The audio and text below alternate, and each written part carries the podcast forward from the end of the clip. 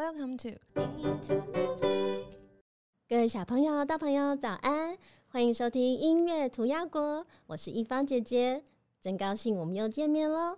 你今天吃过早餐了吗？现在是谁在你旁边陪你呢？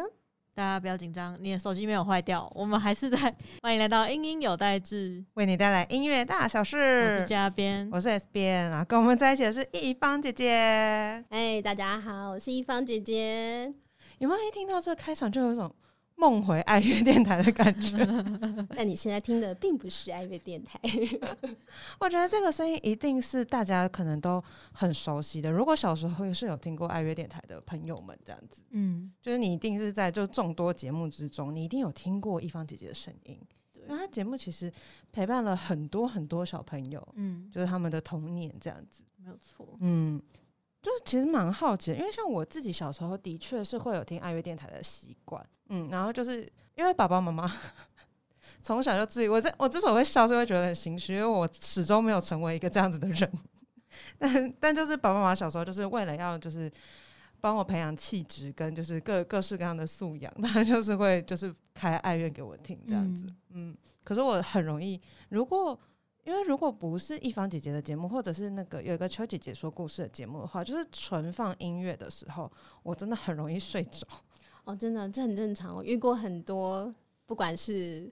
呃什么年龄的人，都跟我说，呃，特别是你们这个年纪，就说啊，我以前小时候都是因为我爸爸妈妈在听 I V 电台，就跟着听这样子。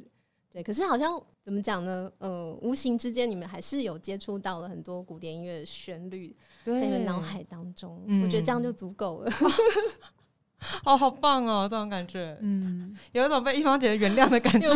原谅我们的不受教。有那个，我们以前有个同事，他就是以前也是我们的听众，后来来到电台当我们的业务。他说小时候他爸都是开车，嗯，载他去上学，然后车上都是放爱乐电台。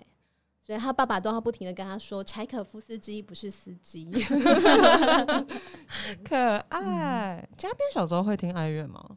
我觉得其实我有点忘记我到底什么时候开始听。可是我印象很深刻是那时候我们好像五六年级的时候吧，然后就老师就出一个作业，就是我们每个礼拜天早上要起来听一个节目。我已经不记得那个节目是什么，反正也是爱乐电台节目。嗯。然后反正他都是会讲跟音乐家的一些故事有关，然后你就要写一份很像心得的东西。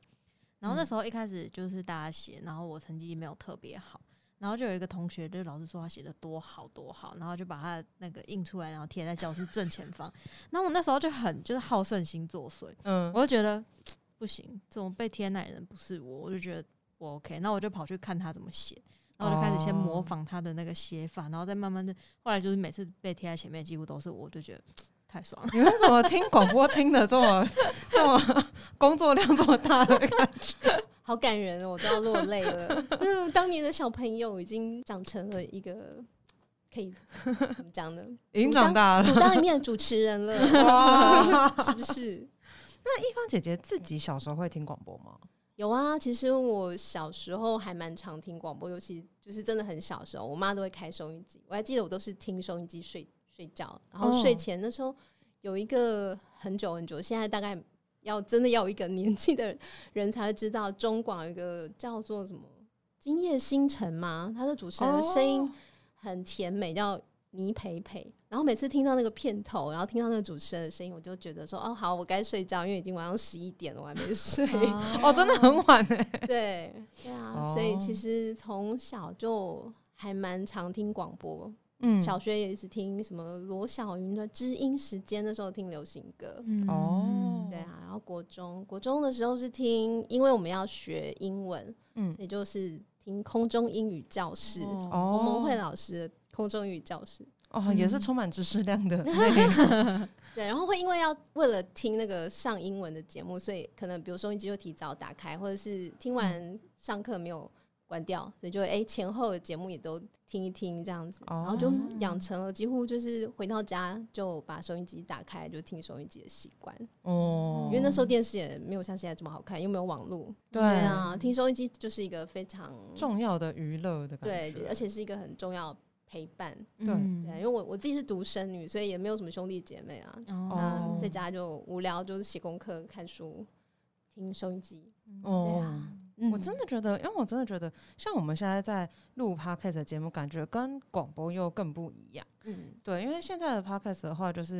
因为毕竟在网络上的串流，就是嗯你其实收听的习惯跟方式，跟我们之前小时候听广播的时候，其实差异就蛮大的。嗯因为那个时候就是你就一定只有固定那个时段，然后你可以听那个节目，然后也没有办法回放。像我知道，我记得我之前很喜欢听王文华的节目，嗯就是他们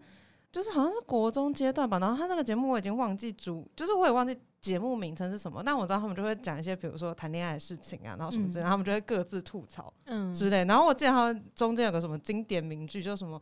什么孤男寡女不可共处一室。哦 你那时候都甚至不知道那什么意思，就是但你就我就默默把这句话就是记在脑海里面。嗯我觉得妈妈一定很生气，因为妈妈离开房间的时候，她都是默默帮我转成爱乐电台，然后我们就会偷偷换名头，你有的孩子不是你的孩子，真的。脱离妈妈掌控这样子。然后听到一些很奇怪的八卦，都没有好好就是吸收音乐知识。我那时候国三的时候，反而很喜欢听，我已经忘记是哪一台，反正就是那个魏如萱，就娃娃她主嗯持的，就是也是晚上那个时间，然后就是边读书的时候边听，根本就不应该这样，读书的时候在那边听。然后他那时候有一个环节，就是他会教一些广东话的词，就是一些语词，哦然后我就觉得很爱，我就觉得很有趣，然后我都会用注音把它记下来。哦，好可爱哦！对，但我现在什么都不记得了。那你至少曾经有一段这个学习的时光，这样子。那大家是等于说晚上睡觉前，其实都会都会有听广播的习惯，这样子。蛮蛮好奇，就大家觉得睡觉之前听音乐这件事情，对睡觉到底有没有帮助？我觉得没有，因为我从因为我大学的时候也睡前都会听，但我不是听音乐，嗯。我那时候是听那个就 Shiny 的中轩，他那时候有电台的节目，嗯。然后就因为韩国跟台湾有时差嘛，嗯。然后就是他们比我们还要晚一个小时，所以我们的十一点我躺在床上的时候，就是他们的十二点，那时候他节目还在进行，嗯哼，反正就是我就是听他的讲话的声音，我才有办法睡觉。哇，对，然后就是到现在我都还是会播 podcast，就是之类的，就是反正只要是播音乐，我就会没办法睡觉。哦对，但我觉得我的原因是因为就是比如说，你已经养成一个习惯的感觉了。应该是说，尤其是听古典音乐，你就觉得那个谱就直接在你的脑袋开始运作，你就觉得这是要怎么睡，这根本没办法睡，啊这大脑开始高速运转这样子。蛮有趣的。一方觉得觉得呢？我也觉得我是属于没有办法听着入睡，我顶多就是读书读到太累，然后就嗯睡着，然后醒过来发现怎么收音机声音还开着。嗯，对，但是如果真的要边听音乐，然后帮助睡眠，我就没有办法，因为我就是会去想要哎、听这个曲子好不好听，嗯这，样子。我觉得一芳姐姐的回答跟嘉宾的回答其实都是很好的一个判断标准。嗯就是如果各位 podcast 的听众，你如果回家，你想要测一下自己的就是音乐素养够不够，会不会睡着这样子？这是一个很重要的判断指标。因为像之前之前上次就听那个施以诺教授，就他是就是有在做音乐相治疗相关研究，他就有说到，就其实因为很多很多人就是有失眠困扰的，他们就会借助于就是一些音乐，就希望可以，因为现在其实有很多那种歌单。什么舒眠歌单啦，然后冥想歌单啊，然后等等之类的，然后或者是一些古典乐的合集这样子。嗯可是如果你本身的音乐素养太高，嗯，这个东西是没有办法帮助你 舒眠的。真的，因为因为就像一芳姐姐讲的，就你可能就会开始想说，哦，这个比如说这是哪一个版本，然后这是哪个哪个演奏的团队，然后他们万一不小心弹错或者是拉错，然后你还会听到，就是嗯完全就是你的大脑反而会开始高速运作，对，就是它并没有办法帮助你睡眠。对对，所以如果真的想要舒眠的话，其实要选那种就是你其实没那么熟悉的音乐，然后就嗯是一样，就可能节奏不能太快的，然后才有办法达到这个效果。嗯对，所以如果大家想要试试看说。就是比如说音有在这听这么久，你有没有提升什么音乐素养？你就可以试试看，今天晚上睡觉的时候有没有打开某一个就是古典乐的那个系列系列歌单这样子。然后如果你睡得着的话，就表示你听的音有在字还不够多，二刷刷二，刷刷到底这这也让我想到，就是有时候电台，嗯，比较久以前，常会有人打电话，半夜不时就会打电话过来，就说，呃，哎、你们半夜那放的曲子太吵了。比如说爵士乐可能放的太吵了，或者是两点以后那个音乐水龙头就是嗯播的曲子太吵。可是我们同事就会非常不解的说：“嗯，那如果你很想睡觉，你就关掉就好。你为什么要来嫌弃我们放的音乐很吵呢？如此合理，这是怎么回事？哪里来的 OK？可是老老板就会说啊，那你们、你们、你们半夜就不要那么吵嘛，这样子。可是我们就会觉得很为难，就觉得说有些也其实真的不吵，或许有那个听众他们的。主观客观会觉得吵跟不吵，这个其实很难说。对，其实蛮难。但是我们的嗯负责排曲的同事还是会尽量排在半夜时段，他会排一些比较轻柔的感觉、比较舒缓的曲子，不要让听众觉得啊吵死了这样。排曲也是一个大，对啊，一个就是大学问的感觉，这样错。那其实蛮好奇的，我觉得刚刚聊了这么多，一很好奇，一方姐姐一开始是怎么成为一方姐姐的？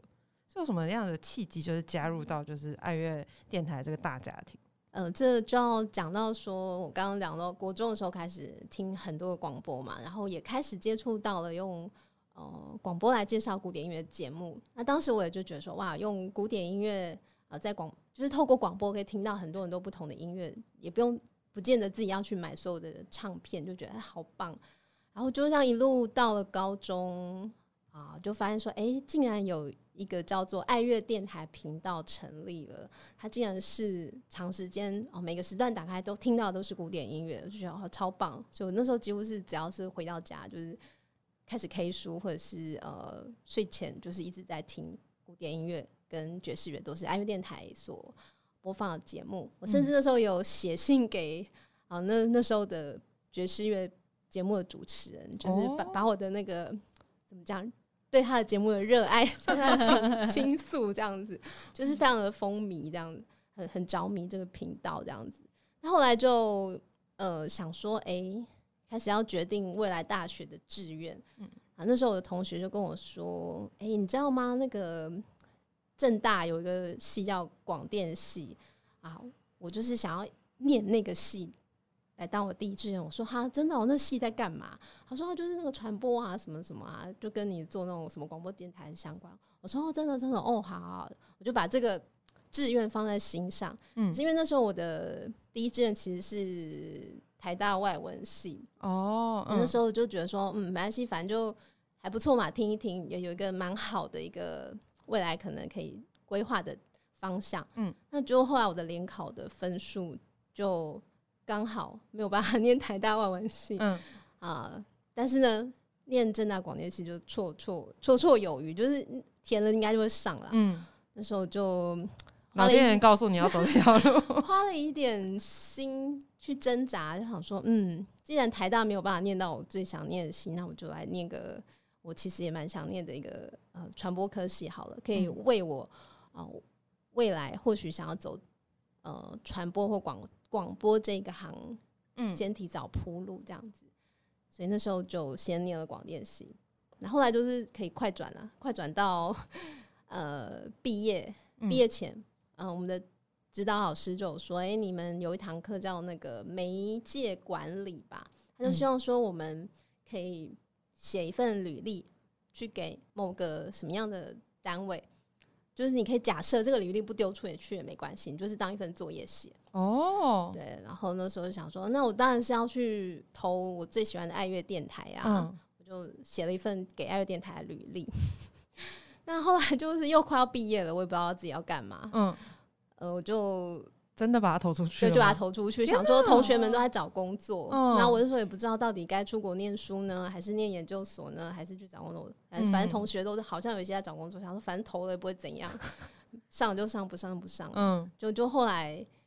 就在我毕业前一个月，我就接到我们的主管打来说：“哎，你要不要来笔试？先来笔试一次这样子。”那时候就觉得哇，所以所以我真的要去吗？好啊，那那当然要去啊，就去笔试。嗯，后来笔试之后就面试，面试之后老板就说：“好吧，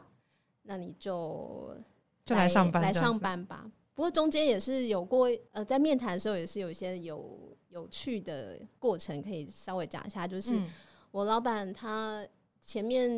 没讲什么，但是他一开始就讲说：“哎，我觉得你的声音不适合做节目。”什么？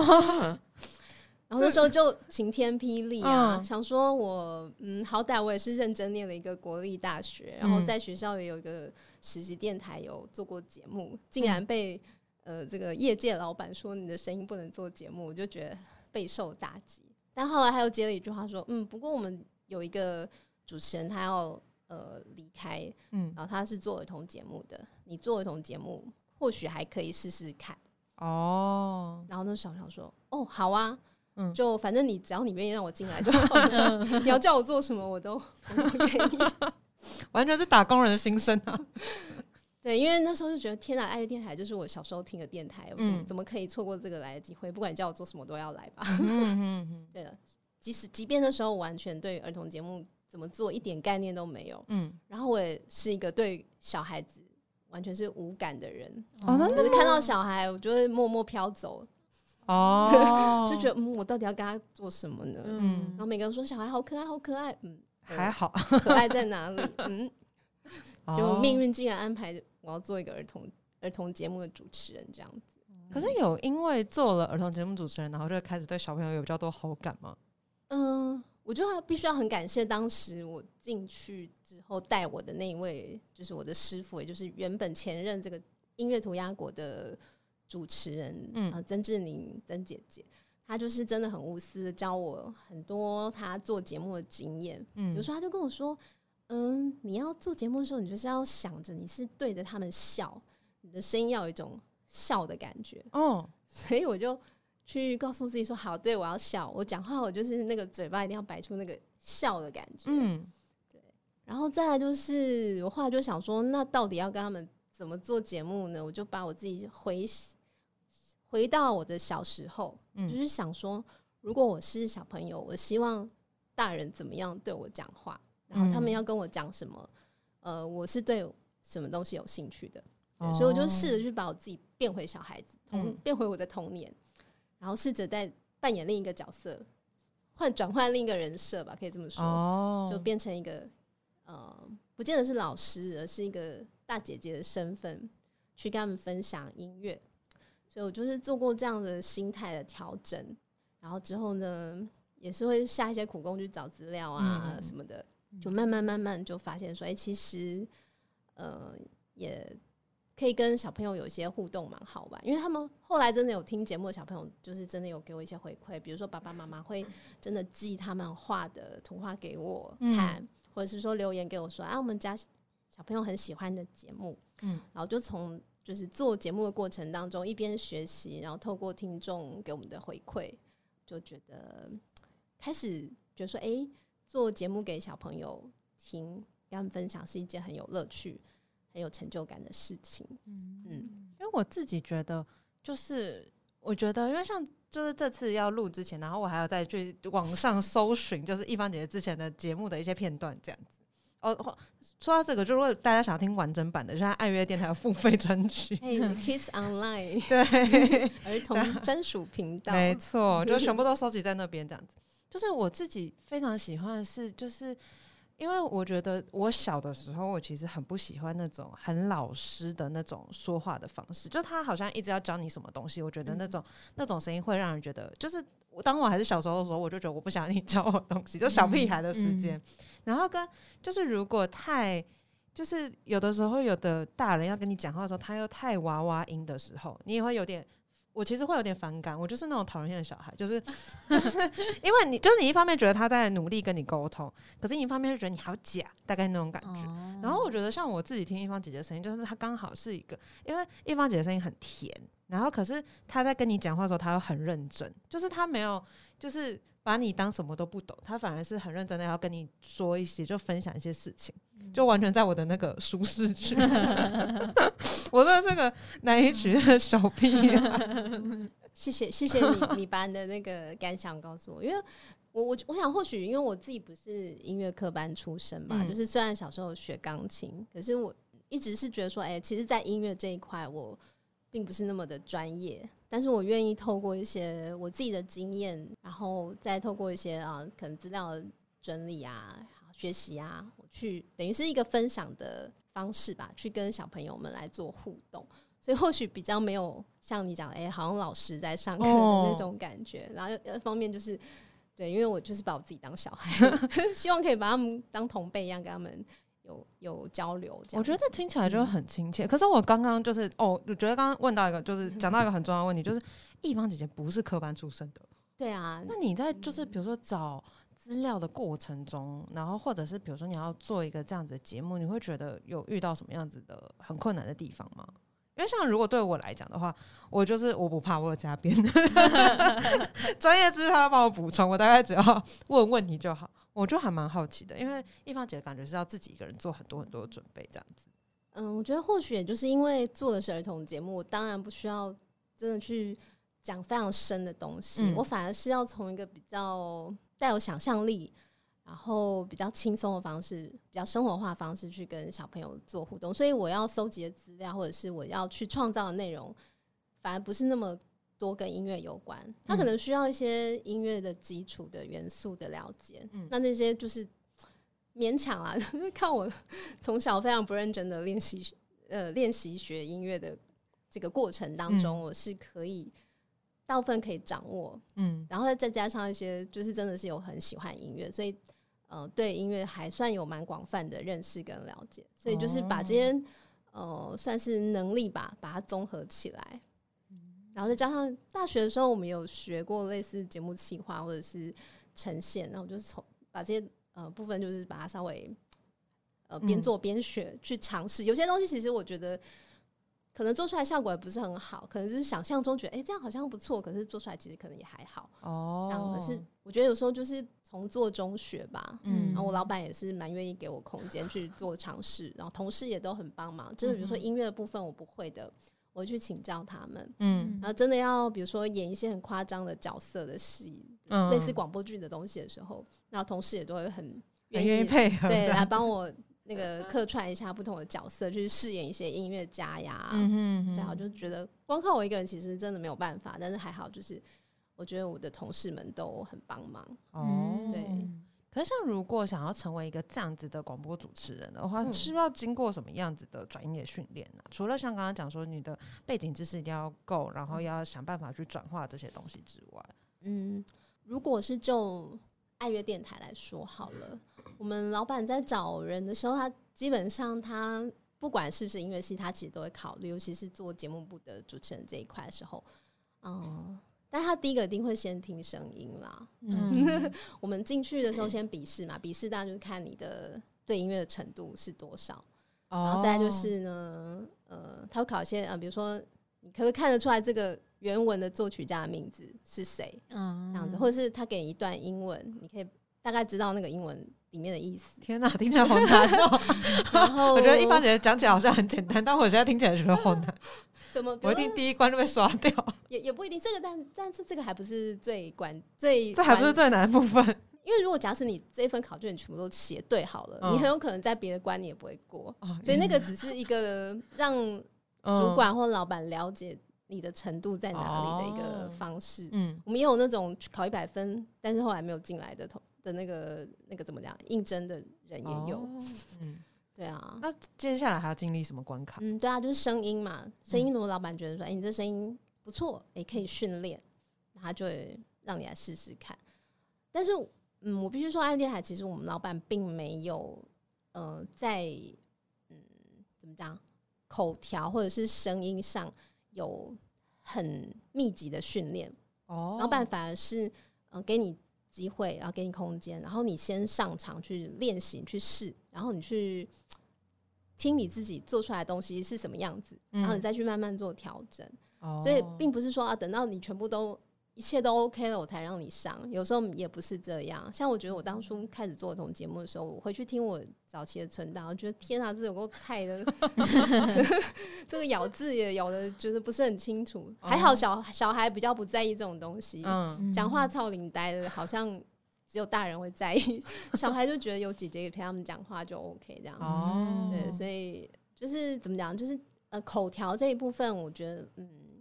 反虽然很重要，但是呃我们并没有特别有什么特别要训练之后才上场，只要声音听起来不要太难听，然后讲话不要太没有逻辑，哦基本上你都可以有机会来做主持人。但是刚刚有讲到，就是选曲这部分，反而是我觉得老板是最看重的。嗯要当一个古典音乐电台的主持人，你一定要会选曲。嗯你可以讲话不好听，然后说话没有没有很有逻辑，但是你可以就是少讲就好了，你就不要讲太多。多放一点音乐，但是不是？是但是你的音乐都放的不好，那人家真的是要转台了。嗯哦，所以选选曲其实是一个我们进去，不管你有没有当主持人，就是第一个你就是要会的一个能力。嗯你要怎么样把一个小时、两个小时的曲子把它编排的好听？嗯哼比如，说，不要通通都是同样呃，一路都是某一种类型或者某一种曲风。嗯其实听众听了久了就会疲乏。嗯对，然后也有可能就是说，诶、不同的时段它会需要其实是不同的呃风格的乐曲。嗯那我们也会针对时段去做选择，哦所以选曲其实是一门学问，在尤其是在爱乐电台，完全可以想象诶、嗯就跟一般的电台又不太一样，这样子。那我其实蛮好奇，要怎么样去拓宽，说拓宽嘛，就是自己，因为毕竟每个人都会有自己的偏好，就喜欢的类型的音乐。对，对，那这种时候会不会就是觉得，就是当你自己觉得说，你好像你知道的范围内都好像都播过了，或常嗯常常使用的时候，是要透过什么样的方式可以去，就是去感觉涉猎涉猎到更多的音乐这样子？嗯，就我自己的话，我会有时候会去听同事他们播的音乐，嗯哦我会去听说，哎、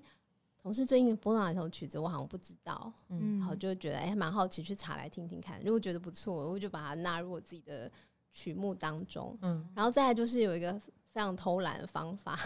就是我会去我们资料室里面，我就看到一排 CD，就随机拿出来看一下，哎、这个曲子我认识吗？哎、不认识。然后这个封面看起来好特别，然后来听听看。嗯对，有时候是一个随机法，就有点像是我们在串流平台，有时候其实是平台帮我们推荐一些作品，我们可能也不知嗯道。对那有时候就其实是随，有时候一个随机吧，就是你跟音乐的缘分。嗯 就是当你基本的曲目其实都已经知道，说如果还要去拓宽曲目的话，我我自己的方式有时候是这样。嗯但是当然每个人都有盲点嘛，所以不嗯时你还是要得拿出这个不同时期的音乐史、不同时代的作曲家，你会稍微去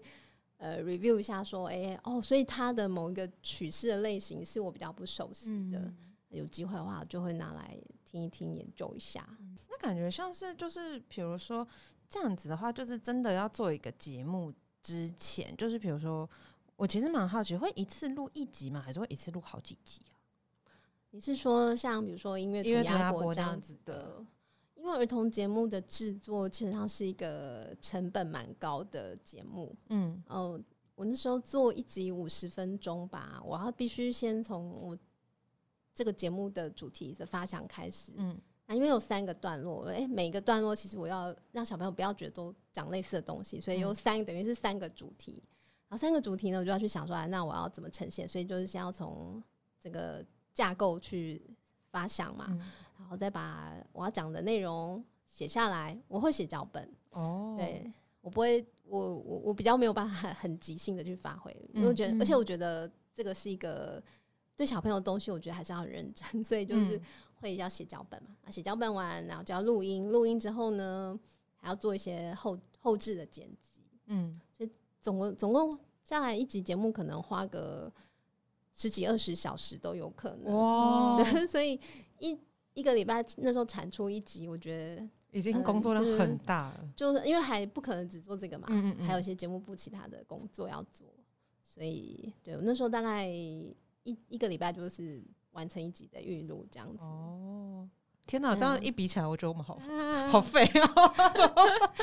应应该也不会，就是因为我觉得做广播节目已经比做电视，像我有些朋友是做电视或拍片，我觉得、哦更累。呃声音已经是最简单的一个媒体了。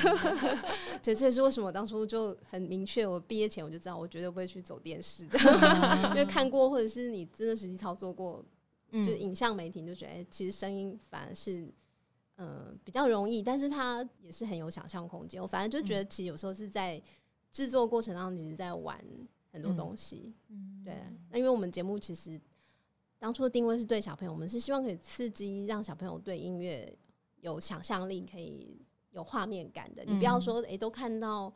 看了很多电视或卡通，你反而对你的想象力反而被限制住了。嗯嗯那音乐跟声音的一些交织，其实是可以让他们呃有很多的想象空间。那我觉得嗯这样是对于小朋友是蛮有帮助。他们本来就是对声音、对音乐很敏感，嗯然后再来就透过音乐去创造他们想的空间，其实会让他们整个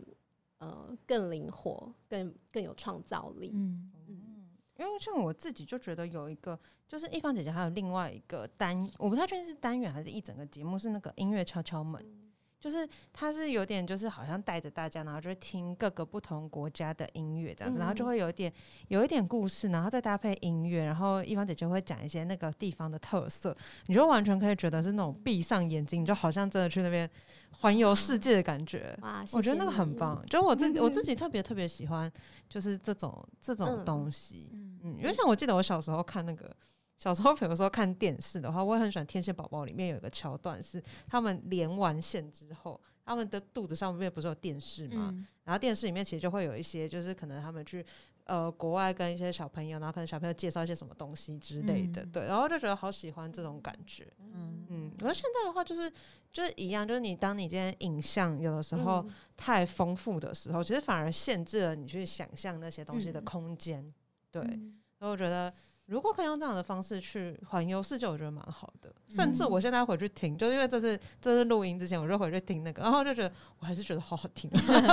谢谢谢谢谢谢，很高兴你有感受到，对啊，因为我自己就是觉得那个那种那种音乐、音响、音效这嗯样交织的的的那种创造是很有趣的，有点像是你在用音乐去拍一个电影，或者是用嗯。声音去啊创造一个呃文章的感觉，对，就是觉得我自己是很着迷在里面的，可是我不晓得 听的人是不是都有感受到，我觉得会好了，但我其实蛮好奇的，嗯。就是这个问题可能会有点奇怪，可是因为像比如说整个脚本，像刚刚有讲说，比如说脚本要自己写，然后要录，然后其实里面又要穿插很多，又有音乐，然后又有各式各样的音效，然后有的时候可能还要有一些声音表演这样子。那需要比如说中间，比如说有的时候觉得不顺的地方等等的时候，是要自己喊自己卡吗？有啊，所以有时候其实就是要花很多时间重录。哦，对啊，其实每一集的节目对我来讲都真是呕心沥血。对啊，我有那种做到半夜，全部全公司的人都已经走了，嗯，然后我我就跟我们的工程人员说：“哎、那个门卡关门门卡给我，最后嗯。我来关门就好了。哦，然后当时 当时我的老公还没跟我结婚，就是还算我男友，就是、嗯。他有时候为了要接我，就是他会先到，然后就等到后来他都睡着，就睡在 那个那个会客室的沙发。哦，然后后来我同事听闻了，他就他就拿着他的吉他，就做了一首《男朋友睡沙发之歌》。对，就是过去就是嗯，对，应该说，但那时候觉得啊，好辛苦哦。可是回想起来蛮有趣的，就是要负责整个做到半夜，然后关门这样子，嗯然后还要叫男朋友来接。我觉得我男朋友接很棒，我们没有，男朋友还很乖，男朋友还会好好的等着，感谢我，感谢我老公支持我的真的。很棒。那所以蛮好奇，因为刚刚说就是可能有的时候工作到很晚这样子，嗯其实很好奇说这样子成为广播播主持人的话，一整天的行程大概会长什么样子？嗯嗯，如果是我们节目部的话，我们就分你可能你是正职的主持人，或者是你是兼职的主持人。嗯那像我从毕业到进入爱乐电台到大概有十年的时间，我都是做正算正职，所以正职的工作就是你要排早中晚班，嗯，每每个月是要排排班，然后有时候周末也要上班，对，哦所以有时候可能早班就七点就要到了。好早哦，对，然后呃下下午四点下班，但是通常会晚一点。嗯然后晚班的话就是下午一点到晚上十点这样子。哦，所以那种做到半夜，通常就是可能就是 可能也许是晚班啊，然后一路嗯做做就做到半夜这样子。哦，对，，类类似就是早中晚班可能是不一定的。嗯，对啊，这个因为我们要做的节目呃做的工作不只是做节目嘛，所以嗯如果说一整天的行程的话，当然就是可能会是你被分配的任务，会去做一些调度的调整。哦那我就简单讲，呃，全职的话就是排班，然后兼职的话，你就是完成的节目就可以了。所以的确是蛮自由。你们有问一个说，哎、会不会蛮自由？哎、对，蛮自由。但是你前提是你要把你的工作做好，做好，把节目嗯做好嘛。嗯。而且如果是你是做带妆节目一到五，你其实有完成预录存档的压力，因 因为你每天节目就是会播出去，每天就播出去两个小时两个小时这样，嗯。其实也是呃，一下就播完了，对，就是你你就是必须要一直让去维持一个要有个一定的产量，哦，就是要当一个线上的女工，这并不是大家想象的，真的就是哇，我就是很有气质的坐在录音室里面听着音乐跟听众讲话。等到做久了，你就会觉得说，其实也蛮像女工，就是你其实很 routine，就是要把把曲子选完，然后你把你的节目的内容准备好，然后你要定准时去节目上节目，或者是把录音室把节目录出来。哦，对啊，嗯那所以早通常比如说我早上十一点的节目吧，嗯我会提早提早一点到，然后先看过一次我今天要播的曲目，跟我呃，比如说今天的天气啊，或者是整个嗯。氛围是不是符合？如果有一些太跳痛，比如说诶天气非常的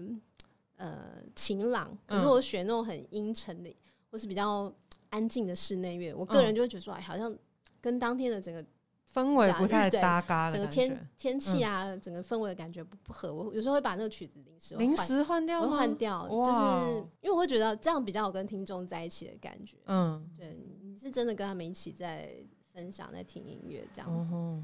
对，然后那如果像是想嗯问，就比如说，如果我要下音乐或什么之类，嗯。这是自己自己去操作，还是会有人帮你按？哦现在讲就是我我现在做的带状，并并就不是音乐涂鸦国的那种儿童嗯。节目啊，就是一般一到一到五的带状的话，我们通常都是在录音室里面自播自控，你就是要自己负责对麦克风讲话，然后嗯。你同时要操作像这样子的呃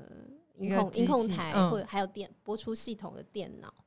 对，所以而且我们还有一个算是大魔王嘛，好啦，小魔王，因为你就习惯，就是嗯我们每一个整点的破口是十七分都要进广告，十七、三十七都会进广告，嗯，所以你必须要在那那个广告出现之前，你要把那个节目乐曲跟讲话你都要收。妥对妥善的安排好，这样子。广广告，所以广告反正它就一定会出现在那对，里，广告就是它是不可控的，对它应该不是不可控，因为它就是会那个时间就是会进来，天所以你一定！要赶在那个十七十七分零零秒之前，你要把你要讲的话讲完，把你要播的音乐播完。对，好难哦，这个场控能力 你每个每个小时其实都要稍微算一下时间，哦，那或者是你要会灵机应变这样子。嗯对，那还那个算是我觉得是现场的魔王吧，就是你要一直不停的算时间。工作负荷量好大啊。别的电台，别的电台我不晓得，或许他们会有工程人员去帮我们控那个嗯，进出广告的时间，但是我们没有，哦我们就是都自己自己控的。我觉得大家有点难想象，比如说像我们在录 podcast 的话，我们基本上虽然有一台机器在这边，但我们基本上不需要去动它，对，就是一开始所有东西设好，我只要按下录音键，嗯然后跟结束的时候我再按一下，然后它就会自己把它存好。然后后置啊也不是我的工作，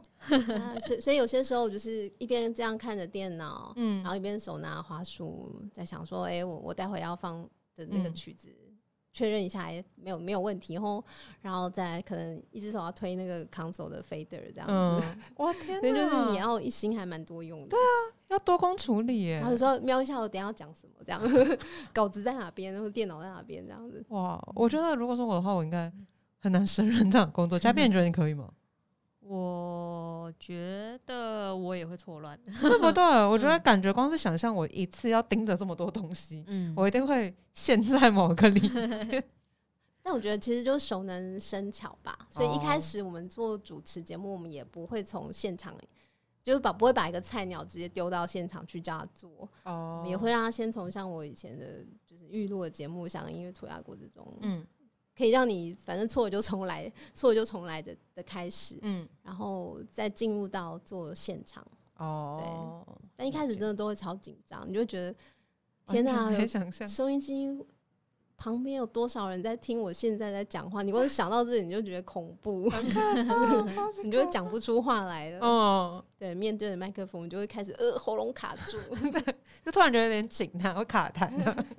对啊，我记得第一次做现场的时候，对我是接那个我的前辈雷光夏他的节目，帮他做代班。嗯他说超级紧张，因为雷光夏就是有名的，就是主持人兼嗯才女嘛，所以接他时段你就是很怕被骂，想说一定会都一堆听众打来说，哦，怎么那么难听啊？雷光夏老师真的是个标杆。对，就是觉得你在巨人的脚下，你就觉得被他踩死那种感觉。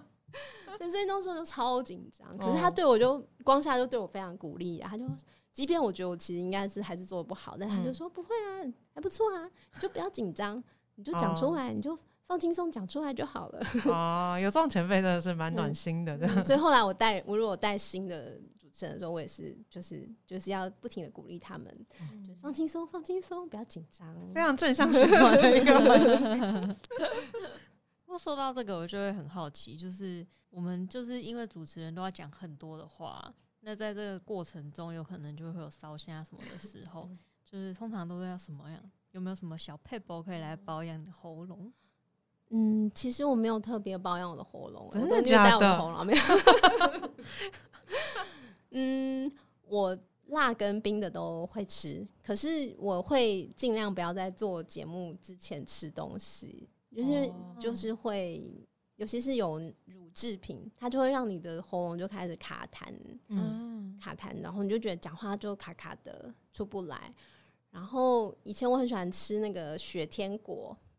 雪天果我觉得有开嗓的效果，超赞。现在应该还是有在卖吧？我觉得嗯它它不错，就是一个蛮好的喉糖，很温和又不会很太凉，觉得哦，有些人不太喜欢辣，。对，对，但后来我就吃舒立笑，我觉得这两个是我最爱的喉糖。哦，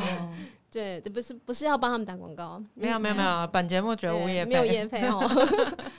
对，然后但是我觉得不管怎样，最重要就是声音，就是跟你的身心是息息相关的。所以如果要好的声音，就是要睡饱。嗯，对，睡饱的话，你声音其实就好，然后你也比较不容易感冒，因为。我的体质是一感冒就整个锁喉，哦就是声音就是出不来的那一种，嗯，然后出不来，如果还要做节目，就非常的悲惨。很很痛苦。对，我就要先在节目开始跟听众道歉，说对不起，今天感冒，声音状况不好，请大家就是多听音乐，我就少说话。哦，对，然后我还记得也有听众打来，就是说，哎、你们的主持人感冒好可怜哦，叫他不要 不要说太多话，这样子，就是有听众会打来安慰我这样。然后我有朋友就是听了以后，他说，哎、你那声音听起来像在哭、哎，真的可的，爱的。嗯，所以就是大家。嗯，如果想要有好的声音跟嗓子，我的最好的建议就是大家把身体照顾好，睡饱饱，这样就是最好的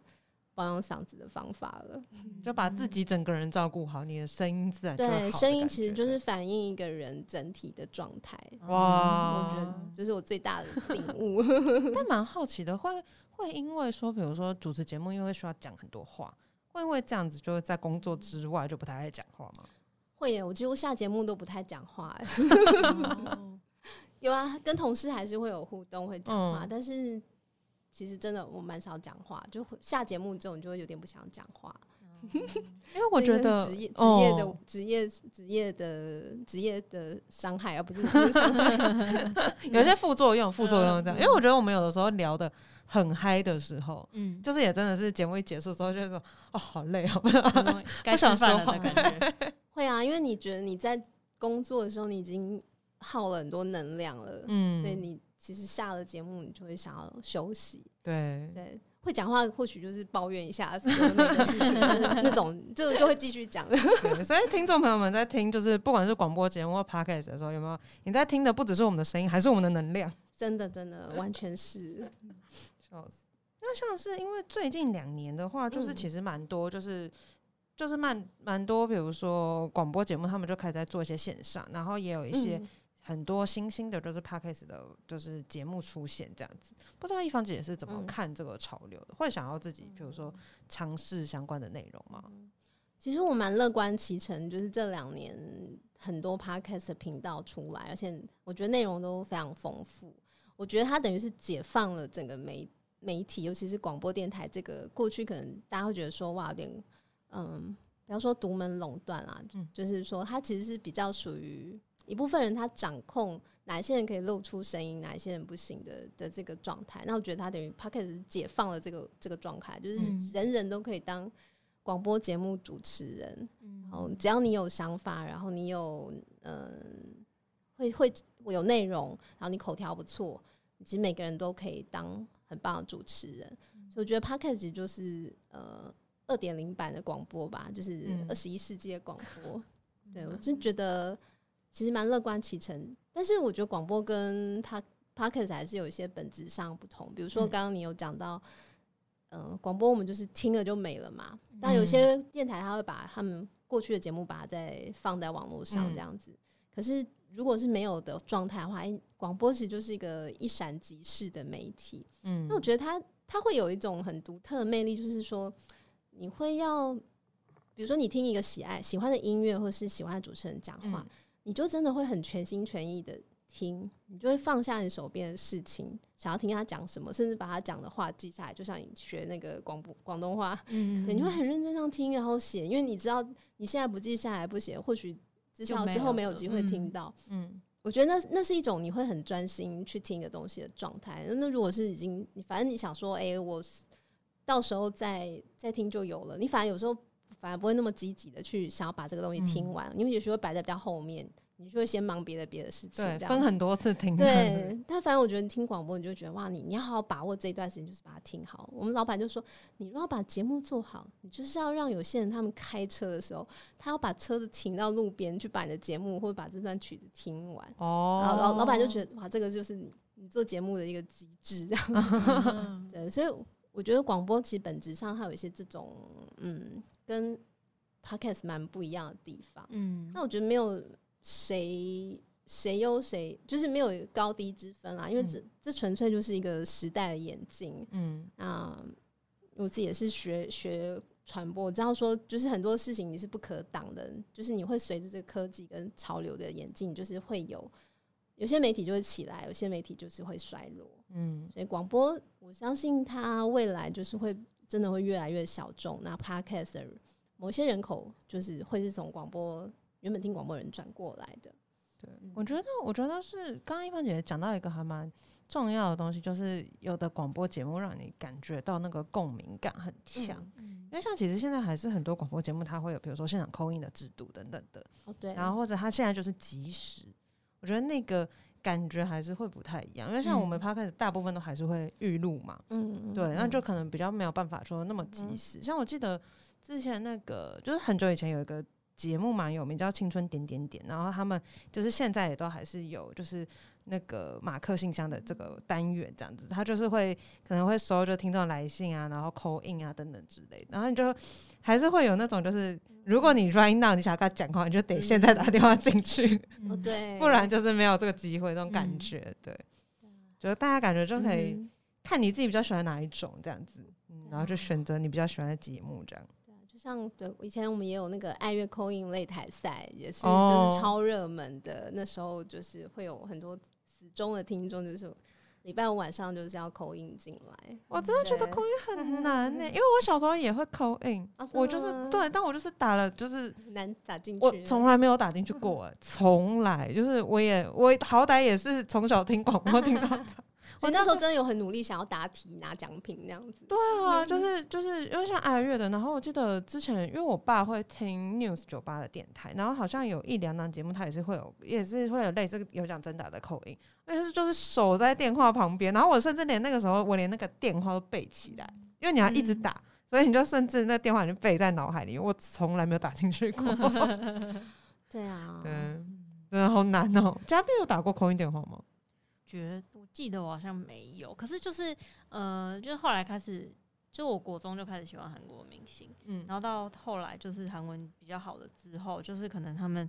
电台啊，或者是直播的时候，就是影像的直播的时候，我就会在那边狂留言。哦，你觉得被嗯要是被就喜欢的偶像念到你的留言，就是一种被天选的感觉。哦 真的，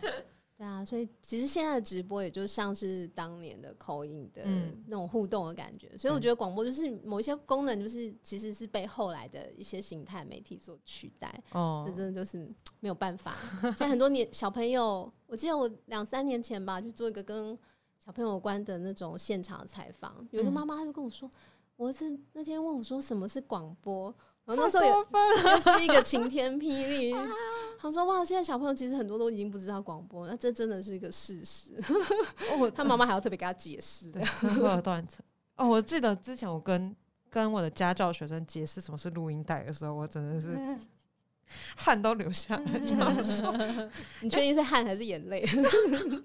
很难过欸，因为他大概也就是个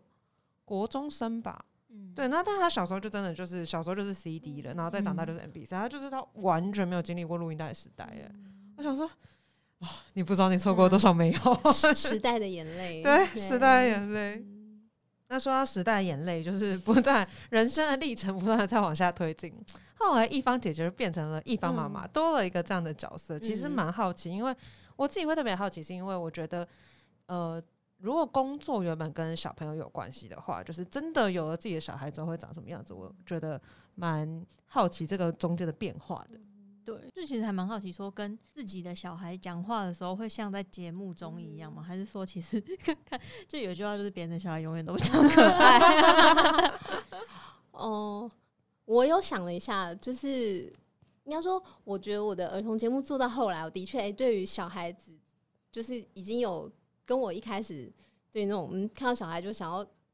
倒退三步，已经有已经蛮大的差距。就是哎、诶我开始可以欣赏小孩了。嗯可是我觉得真的有了自己的小孩之后，我觉得那个又是不一样的感觉，因为你等于是二十四小时你要去陪伴照顾他，嗯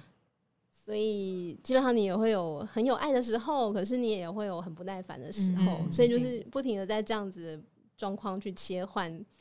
呃，自己的嗯讲话的态度啊，或者是方式，所以有些时候的确是会可以有点像是真的在节目当中去跟他们互动的感觉。可是有些时候也是会有那种很凶的不同的声音表情出现，对，因为就是真的，你说是已经理智线快要断掉，嗯 完全可以懂。对对对，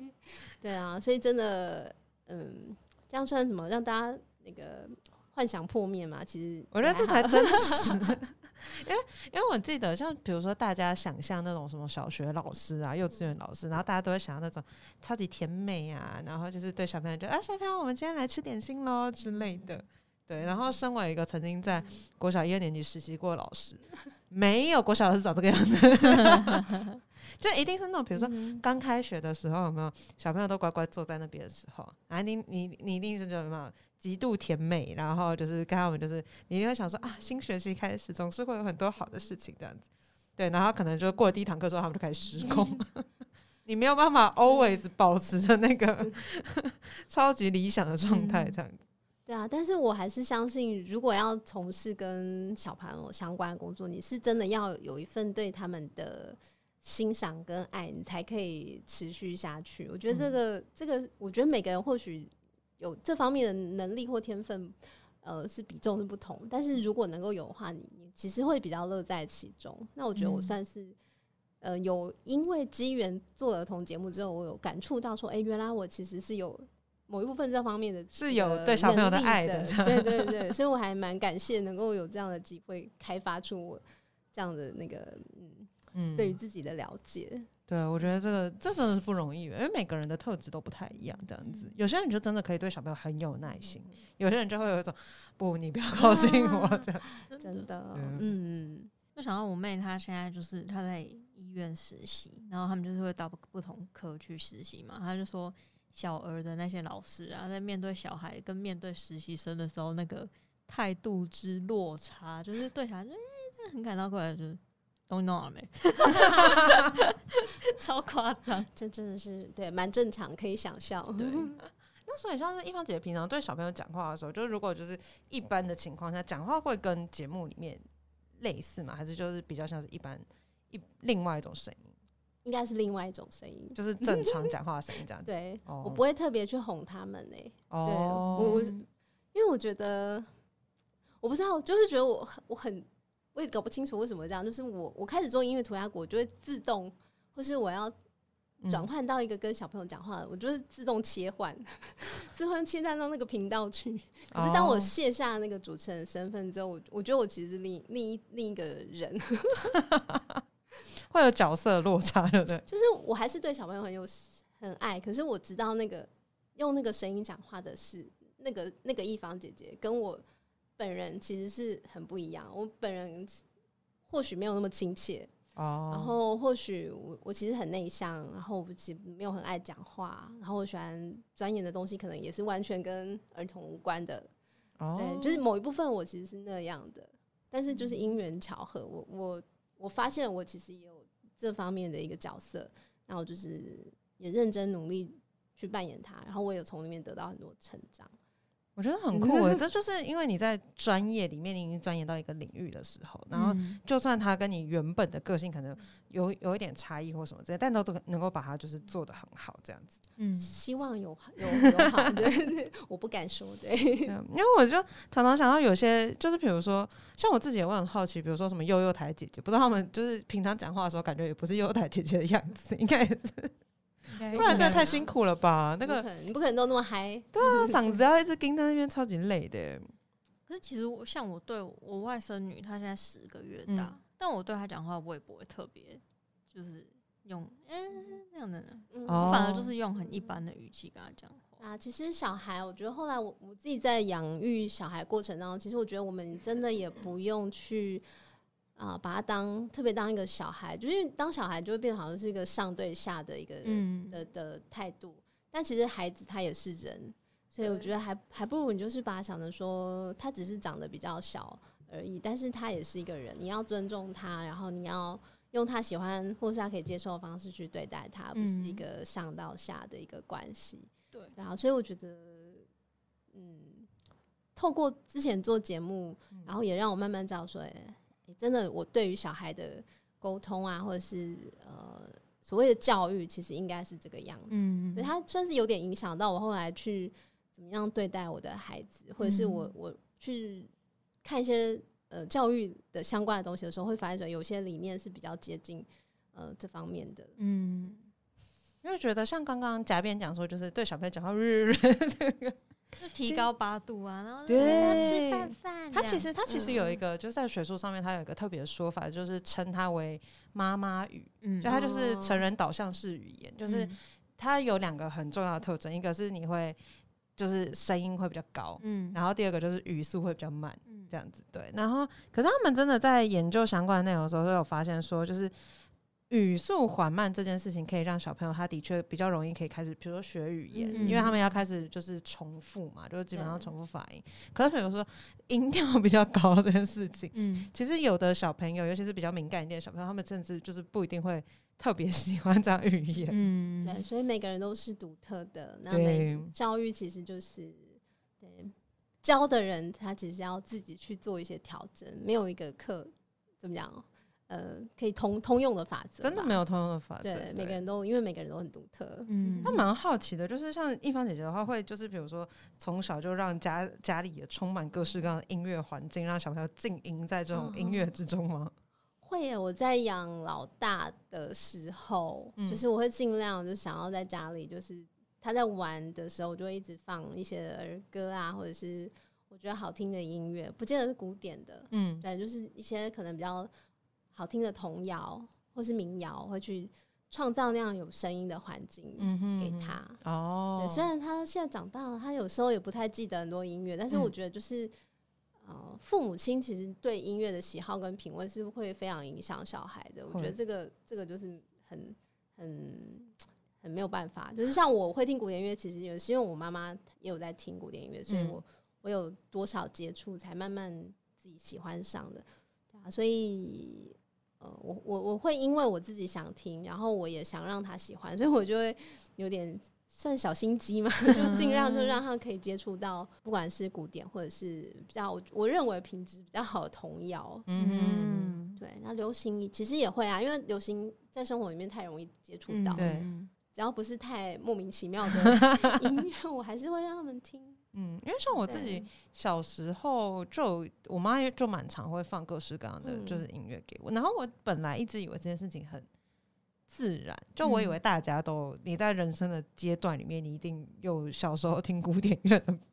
的这个历程，嗯，后来发现真的没有，就是家庭跟家庭之间差异嗯。还蛮大的。其实我们家也没有哎、哦，对，就虽然你从小学乐器，但你其实不会有这个习惯。就我爸妈他们会听音乐，但他们就比较喜欢听那种就是什么老歌啊，或者是英、哦英文的经典老歌那一种。嗯哼就像我们以前在家里，就是出去在车上，其实都是播那一种。哦，反正因为我觉得也有也有可能是因为就是我们就学，然后对我们来说，就是我们每天都一直在听那些东西，哦，已经习惯了。对，就是你也不会特别想要就是跟爸妈出去玩的时候，你还要求爸妈要播这些东西给你听，就是他们听什么你就跟着听这样子。但我家里小时候有一个那个莫扎特脑力开发系列，什么？那是什我不知么？哎、我跟你讲，小时候超级爆炸夯的，就是我还记得他的它的封面就是那个最经典莫扎特，就大家现在闭上眼睛，然后想着莫扎特，你应该就是脑袋里面就会出现对，卷卷头的那个，没错。然后之前之前有一段时间是那个莫扎特脑力开发系列，就是他嗯就会跟你讲说什么、啊，你如果真要听莫扎特啊，就可以开开发右脑啊，开发左脑啊，anyway，反正你的小朋友就会变很聪明之类的。那你觉得有吗？当然没有，如果有的话，我现在长这样。但我们家之前好像一片还两片是这种，然后我记得我不知道是我姑姑家，反正我某个亲戚家，他还不止一片两片，他是就是一整柜的那种，就是他还不止莫扎特，他就是还有就是各种就是什么海顿啊，然后什么什么之类的，然后但上面都是标榜就是开发脑力这样子。我让我想来听贝多芬。就他小孩表现如何，有没有特别的聪明？我觉得，哎呀，哎呀哎呀，这是什么坑自己挖坑自己跳，就是就是一般人。但我觉得蛮有趣，就是不知道大家有没有听过这个迷思、欸？嘉宾有听过这个迷思吗？听莫扎特会变聪明这件事我，听过，但我一点都不相信。你不会相信？我不相信啊！我觉得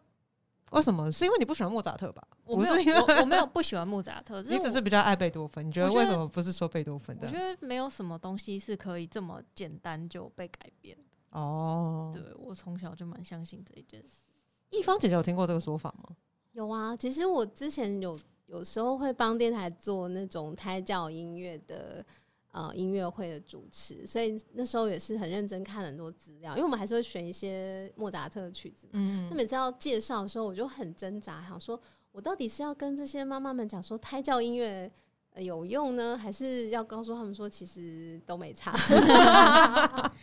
应该是说，我觉得，我觉得不一定说你听了莫扎特就会变聪明，可是我嗯觉得确实可能在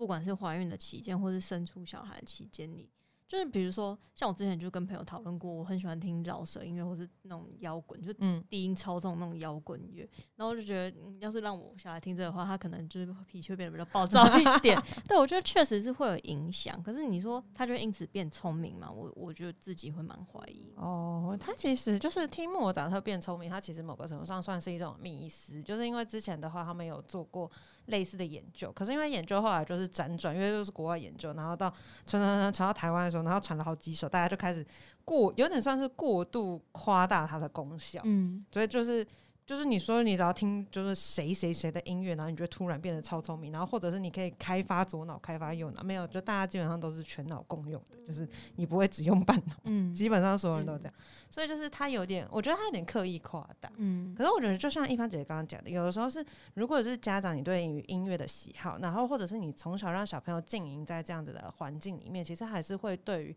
他后面的音乐选择，或者是因为他就知道有这种可能性，他知道这种音乐，他可能就是未来就有可能会觉得比较熟悉等等之类的。对对，所以以下就是为那个家里可能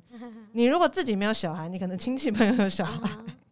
来发问的问题，这样子，就是有没有什么就是嗯，儿童入门音乐的方法，这样子，就是身为像我现在，我虽然不是儿童，但我也想要音乐入门一下。你每天在这个环境，完全身为自己已经很很耳濡目染，不是吗？没有，你们都没有看到嘉宾有时候看我的那个，哈，你连这个都不知道，也是他不会批判，他只是会冷冷的看着，我哪有？然后优雅的帮我就是解答这样子。哦，哦我想要补充一下，就是刚刚讲莫扎特的音乐啊，就是呃，也可以接到你刚刚后来的问题，嗯，因为莫扎特音乐虽然好像没有办法真的有一个很科学的证据告诉爸爸妈妈说，哎、你的小孩听了会很聪明，但是必须不可否认，莫扎特的音乐它是古典时期嘛，所以它整个乐句啊，还有整个节奏其实是非常工整，而且它本身的音乐特色也是很明朗的，所以我我自己是觉得。不管是胎教或者是幼儿在听莫扎特音乐都蛮适合，因为一方面它可以让妈妈听了的时候，哎、觉得心情很放松、很愉悦。那你很放松的时候，其实对你的小孩就是最好的胎教。嗯这这是我觉得最重要，这是你听胎教音乐最重要的点，就是你要让妈妈的心情非常愉悦。那妈妈心情好，你的宝宝其实就会好。嗯对，这个就是这个这个就我相信医生们也会认同啦。对，对，然后等到哎、小朋友出生以后，莫扎特音乐一样啊，就是从肚子里面，他可能或许就已经有感受过了。那等到他呃稍微大一点，哎，他就会其实很习惯这样子的乐曲，就就还蛮。所以莫扎特音乐应该是我觉得是安全牌吧，就是蛮好的。对小朋友入门，或是大人甚至想入门，其实它就是一个最最好的选择。嗯，对，就是不太会出错的选择。因为大家可以感受到为什么我一直讲莫扎特，因为他就是 我入门的，至少比贝多芬好啦。对我来讲，他也真的比较好入门。对，对他就是贝多芬，就是有一些曲子就是听起来会比较重一点，对啊编制比较大，或者是太有力量，嗯就觉得情绪上的负担会比较大。对，可是莫扎特完全就是一个，就是一个非常好入入口的小菜，这样子。对舒服。对，所以如果真的要入门古典音乐的话，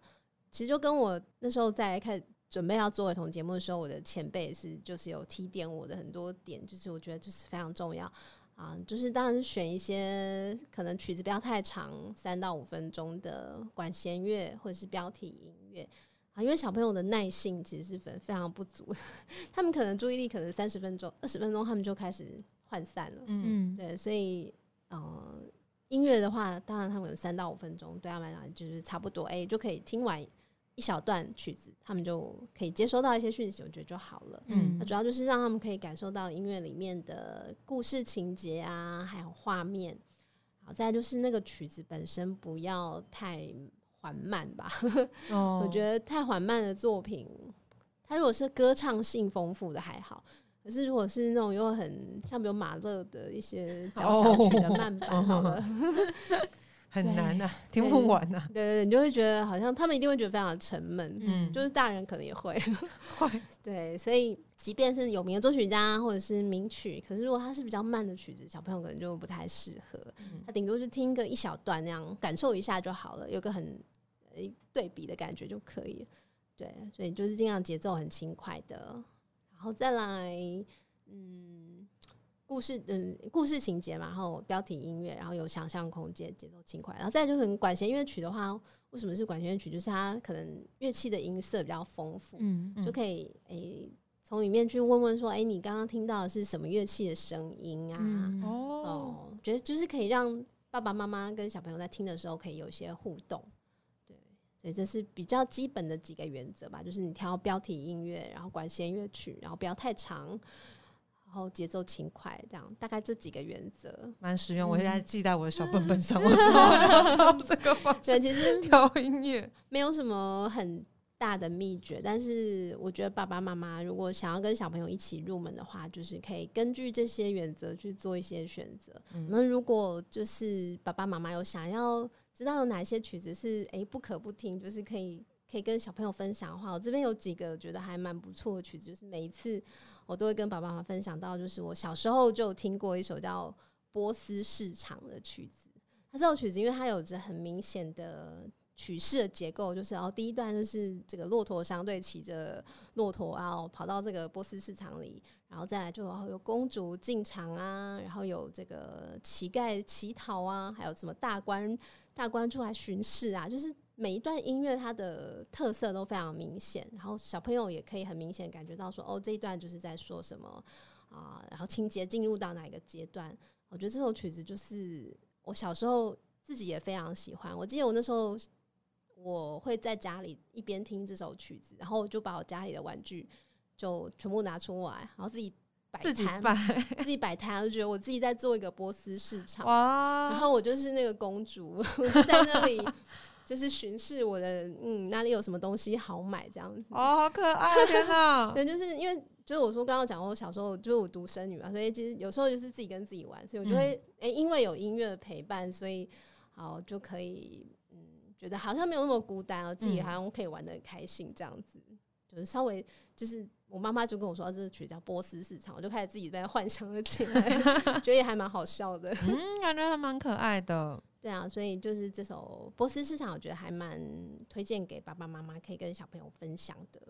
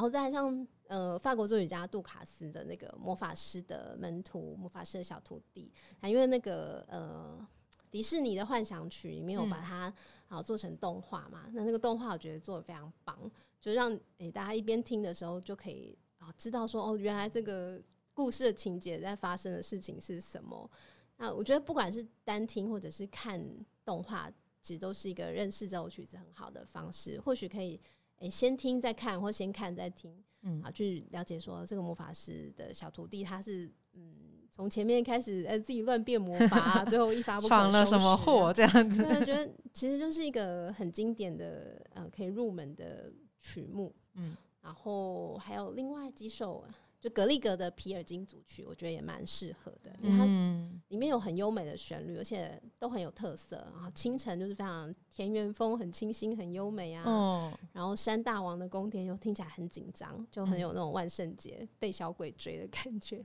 对，然后还有像什么呃，里面的什么阿拉伯之舞啊、安妮朵拉之舞，就很有那种异国风情。小朋友其实听了都会觉得还蛮有感觉的，嗯，所以哎、然后还有像像小星星变奏曲，好像因为小星星的旋律小朋友一定知道，一定都知道。嗯可是你在听莫扎特的小星星变奏曲的时候，你就可以诶、跟他们去讨论说，诶、这个旋律为什么好像有点像，又有点不一样？啊听起来是不是有哪些变化呢？有的可能伴奏或者是主旋律变得好像诶、呃加了一些花边呐、或是诶、怎么大调转小调，好像变得有点哀伤。嗯好，觉得可以跟小朋友就是一起讨论说，诶、这个小星星怎么变了不同的样子？嗯就像是呃，嗯，不同施了不同的魔法在变身的感觉，觉得还蛮有意思的，可以用不同的方式去跟孩子一同来聆听讨论。我觉得像刚刚一嗯芳姐姐讲到这些，就是可以在听音乐的同时，然后也做的活动，其实都很像是一些小游戏。有的时候我们其嗯实，在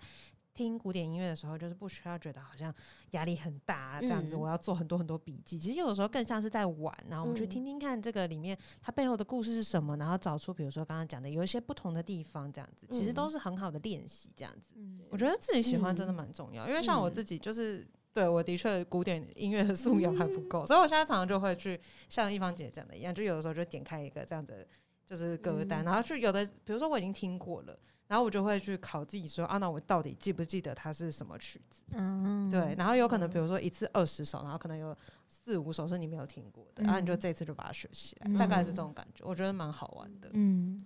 对啊，然后我就觉得，其实学音乐就是不等于你一定要变成音乐家嘛。你如果可以成为一个很好的欣赏者，然后可以呃喜欢音乐，让音乐陪伴你，我觉得这个其实就是爸爸妈妈给小孩一个一生里面最好的礼物。真的，嗯，你就不一定要期待说啊，我小朋友学音乐以后就是真的要去上台表演，然后怎么样怎么样成为音乐家，因为那真的就是少数中的少数，而且嗯真的是要非常非常有天分的，的万中选一的人啊。那我觉得爸爸妈妈可以做的就是，你把音乐美好分享给小朋友，然后让他。啊，以后不管是人生的高潮或低潮，还是他想到有音乐这个好朋友可以陪伴他，我觉得这个这样就很好了。对，然后我觉得就有在听我们的听众朋友，有些一定也是就是可能很年轻的听众朋友这样子，就是也相信就是会听这个节目的大家，一定也都是深有所感这样子。对，那如果比如说你想要扩充曲库的话，就可以用我们嗯刚刚讲的方式，然后就是但愿音乐都可以成为大家的好朋友。嗯，好啦，那我们这节节目就差不多到这边结束喽，我们就下集再见，拜拜。